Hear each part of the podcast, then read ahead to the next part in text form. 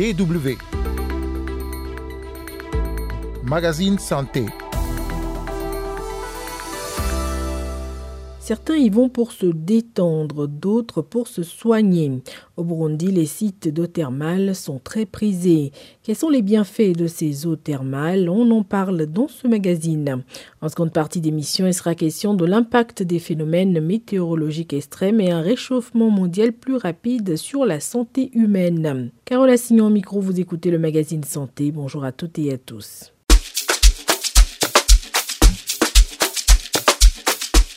Le Burundi, un pays qui compte une vingtaine de sites d'eau thermale, des lieux qui attirent beaucoup de monde. Si certains y vont pour euh, des raisons médicales, d'autres cherchent simplement à se détendre tout en profitant des bienfaits des eaux thermales. Les sites constituent d'ailleurs les lieux de tourisme les plus importants du Burundi. Selon les experts, beaucoup de sources d'eau thermale sont exploitées à des fins curatives notamment pour le traitement de rhumatisme. Le reportage sur place Test Niragira. Nous sommes sur le site d'eau thermale de Mogara, à environ 90 km au sud-ouest de Bujumbura. Il s'agit de l'une des 26 sources d'eau thermale qui compte au Burundi, des eaux qui émergent naturellement à la surface Ici, la température de l'eau atteint facilement 50 degrés Celsius et les bactéries y résistent difficilement. Zachary, l'un des masseurs qui travaille près de la piscine thermale, assure que les vertus thérapeutiques de l'eau de la station sont avérées.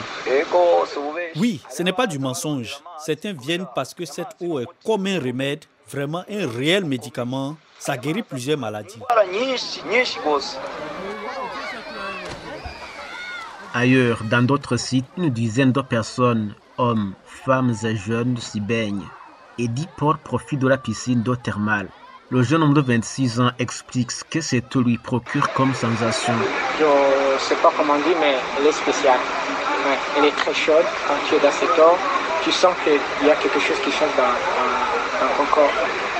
Depuis près d'une année, Clémentine Daïzeye se baigne dans ces eaux thermales pour des raisons de santé diabétique, la cinquantenaire doit s'y baigner au moins deux fois par semaine en complément aux prescriptions médicales. Je viens souvent me baigner dans ces eaux thermales selon les prescriptions médicales. Il arrive à mes veines de se boucher, mais quand je viens ici, ils se débouchent. Avec mon diabète, les graisses diminuent et je remercie Dieu pour tout ça parce que je devais faire des injections d'insuline. Mais avec plusieurs séances de baignade dans ces eaux thermales, ça a diminué. Je ne m'injecte plus d'insuline. La médecine thermale permet de soulager durablement certaines douleurs et d'améliorer la qualité de vie. Les recherches de l'Association française pour la recherche thermale de mars 2022 confirment les bienfaits durables des cures thermales pour soulager différentes pathologies, arthrose, douleurs chroniques, troubles anxieux, etc. Il atténue les douleurs et redonne souplesse et mobilité à l'articulation de façon durable, conclut l'étude. Pierre Marcelon vient lui pour entretenir son corps. Il se baigne dans la piscine d'environ 10 mètres carrés d'eau thermale aménagée à Mugara. J'ai quitté Bujumbura pour venir jusqu'ici pour les eaux thermales. À Bujumbura, nous n'avons pas un endroit comme celui-ci et plusieurs médecins nous confirment que le corps humain a besoin d'entretien. Ça aide aussi pour se relaxer. La cure thermale a une visée curative mais doit obligatoirement être une prescription médicale pour éviter d'éventuels impacts inattendus sur l'organisme la médecine thermale utilise des sources d'eau minérale naturelles aux propriétés spécifiques.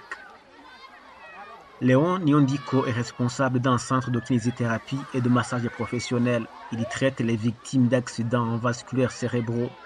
Selon lui, la cure thermale se doit d'être un complément au traitement médical. Les premiers bénéficiaires des avantages des eaux thermales, ce sont ceux qui ont des douleurs articulaires comme les rhumatismes, au niveau des genoux comme l'arthrose ou les douleurs dorsales appelées lombalgie. Donc euh, s'ils y vont, ils se sentent soulagés. Les douleurs s'apaisent, mais ils doivent poursuivre les consultations du médecin traitant pour se rendre compte de l'amélioration de leur état de santé. Cette eau naturellement chaude favorise la décontraction des veines. Pour d'autres, l'eau thermale réduit le stress. Victime d'un accident vasculaire cérébral il y a trois ans, Mathieu Manalio, lui-même médecin généraliste, témoigne. Il a retrouvé ses fonctions motrices grâce aux multiples séances de kinésithérapie couplées de natation dans l'eau thermale et de conseils médicaux. Et avec la kiné, j'ai pu marcher seul, sans béquille, pour me supporter. Maintenant, je suis en train de, de retrouver mon autonomie. Je n'ai pas besoin de personne pour euh, mettre mes chaussures, pour euh, mettre mes habits. Et c'est ça qui est vraiment important, retrouver son autonomie. Parce qu'au départ, après l'AVC, tu es totalement dépendant. Grâce au conseil de mes collègues médecins, cardiologues, neurologues, j'ai pu euh, vivre positivement avec cette maladie. Le thermal est l'allié du corps des curistes pour soulager certaines pathologies chroniques comme la lombalgie ou encore la polyarthrite rhumatoïde et a démontré son efficacité sur de nombreuses maladies dont les dermatoses, les allergies, les dysfonctionnements métaboliques, l'arthrose, les rhumatismes et les sciatiques. On édité Stenir Aguila à Bujumbura pour la Deutsche Welle. DW écoutez le magazine Santé sur la DW. On va continuer de parler d'eau, direction le Sénégal. Là-bas, comme ailleurs sur le continent, l'eau en sachet est consommée par de nombreuses personnes. Amadou Diallo, qui habite dans la banlieue dakaroise, produit et commercialise cette eau. Le tuyau qui est là, rouge, c'est ça qui prend l'eau au niveau du robinet ça vient au niveau des réservoirs. J'ai deux réservoirs de 1000 litres. C'est-à-dire, les deux réservoirs, c'est 2000 litres. Maintenant, après ça, il y a une pompe.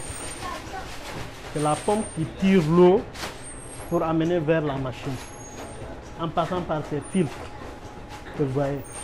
Il y a trois filtres et puis un charbon. Les filtres, ça filtre l'eau. Le charbon, euh, ça améliore le goût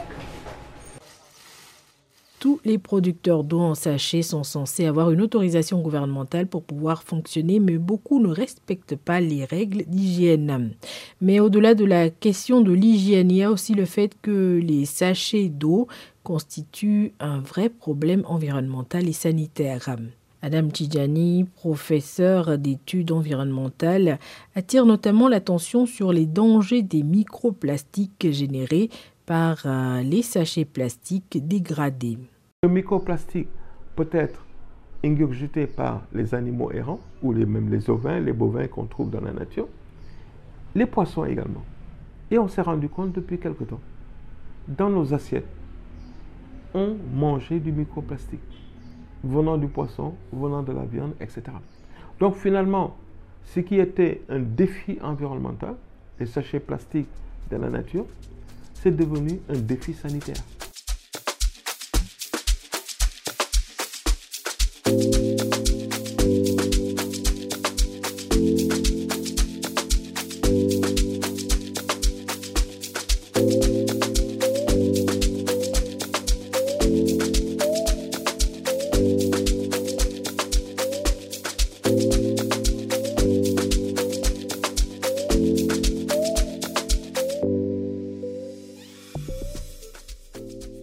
Le magazine Santé, deuxième partie, on va parler à présent de l'impact des phénomènes météorologiques extrêmes et un réchauffement mondial plus rapide sur la santé humaine.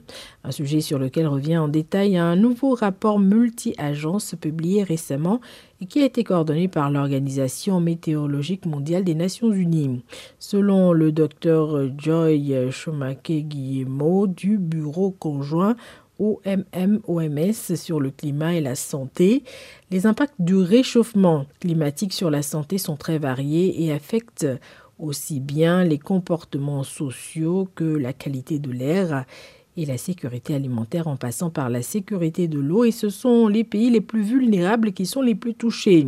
Le rapport montre que le savoir-faire et les ressources scientifiques peuvent faire une réelle différence dans la vie quotidienne des gens mais ne sont pas suffisamment accessibles ou utilisés comme dans le cas des alertes précoces.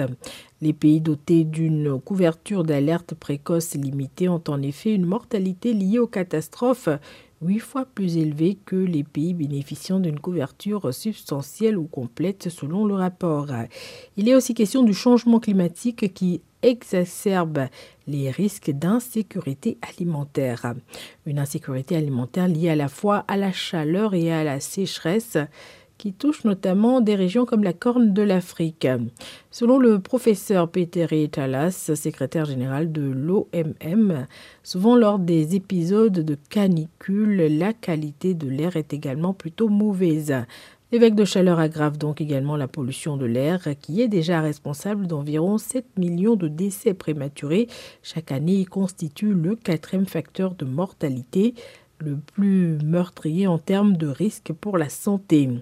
Face à cette situation, le docteur Maria Nera, directrice du département de l'environnement, du changement climatique et de la santé à l'Organisation mondiale de la santé, craint à l'avenir davantage de maladies non transmissibles, de cancer du poumon et d'infections respiratoires chroniques en raison de la mauvaise qualité de l'air que nous respirons, plus de malnutrition et de problèmes de santé mentale. Il y a aussi la crainte de voir s'accentuer les difficultés à accéder aux services d'eau, ce qui sera également responsable d'une augmentation des maladies d'origine hydrique. Déjà, on observe une hausse des cas d'épidémie de choléra dans le monde.